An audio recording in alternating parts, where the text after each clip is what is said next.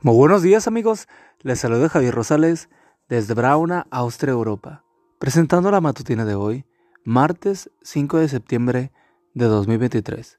La matutina de jóvenes ya por título, Honestidad a toda prueba. La cita bíblica nos dice, he escogido el camino de la verdad. Salmos 119.30.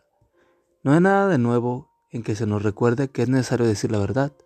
Las cosas se complican cuando Decir la verdad puede costarnos la libertad o incluso la vida.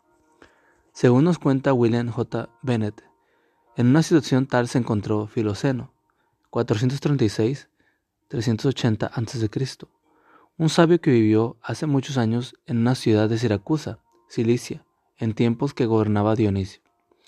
Dionisio era muy vanidoso y pensaba que todo lo hacía muy bien.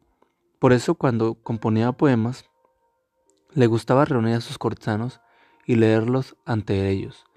Lo que más disfrutaba era escuchar las alabanzas de sus aduladores.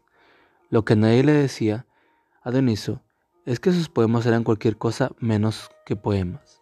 Cierto día Dionisio invitó a Filoceno a la corte, con el fin de que escuchara sus poemas y le diera su sincera opinión.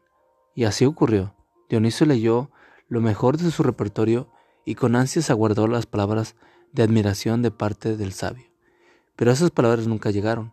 En cambio, ante el asombro de los presentes, el sabio dijo que esos versos no merecían el calificativo de poesía. La ira de Donicio fue tan grande que de inmediato envió al anciano al calabozo. Ahí permaneció durante varias semanas hasta que sus amigos lograron convencerlo y convencer al rey de que lo liberara. Dionisio accedió, pero con una condición. Filoceno tenía que escuchar de nuevo sus versos nuevos y dar su opinión. El gran día llegó y Dionisio leyó su nuevo repertorio.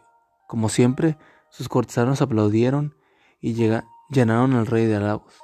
Pero era la opinión de Filoceno lo que él quería escuchar. Dime, Filoceno, preguntó Dionisio, ¿qué te parecieron mis poemas? Después de permanecer callado durante un rato, el anciano se puso de pie, caminó hacia los guardias y les dijo en tono firme, lléveme de nuevo al calabozo. Con asombro los presentes aguardaron la expresión, la explosión de ira de Dionisio, pero entonces ocurrió algo inesperado. El rey ordenó a los guardias que dejaran al anciano retirarse en paz. Hasta un vanidoso como Dionisio pudo darse cuenta de que un hombre de semejante valor moral no merecía estar en la cárcel. Adaptado de William J. Bennett, la brújula moral, página 323 y 324. Una vez más había triunfado la honestidad. Señor Jesús, dame el valor para ser siempre honesto, aunque se desplomen los cielos.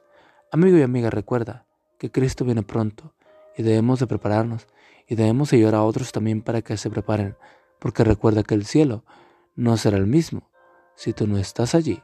Nos escuchamos hasta mañana. Hasta pronto.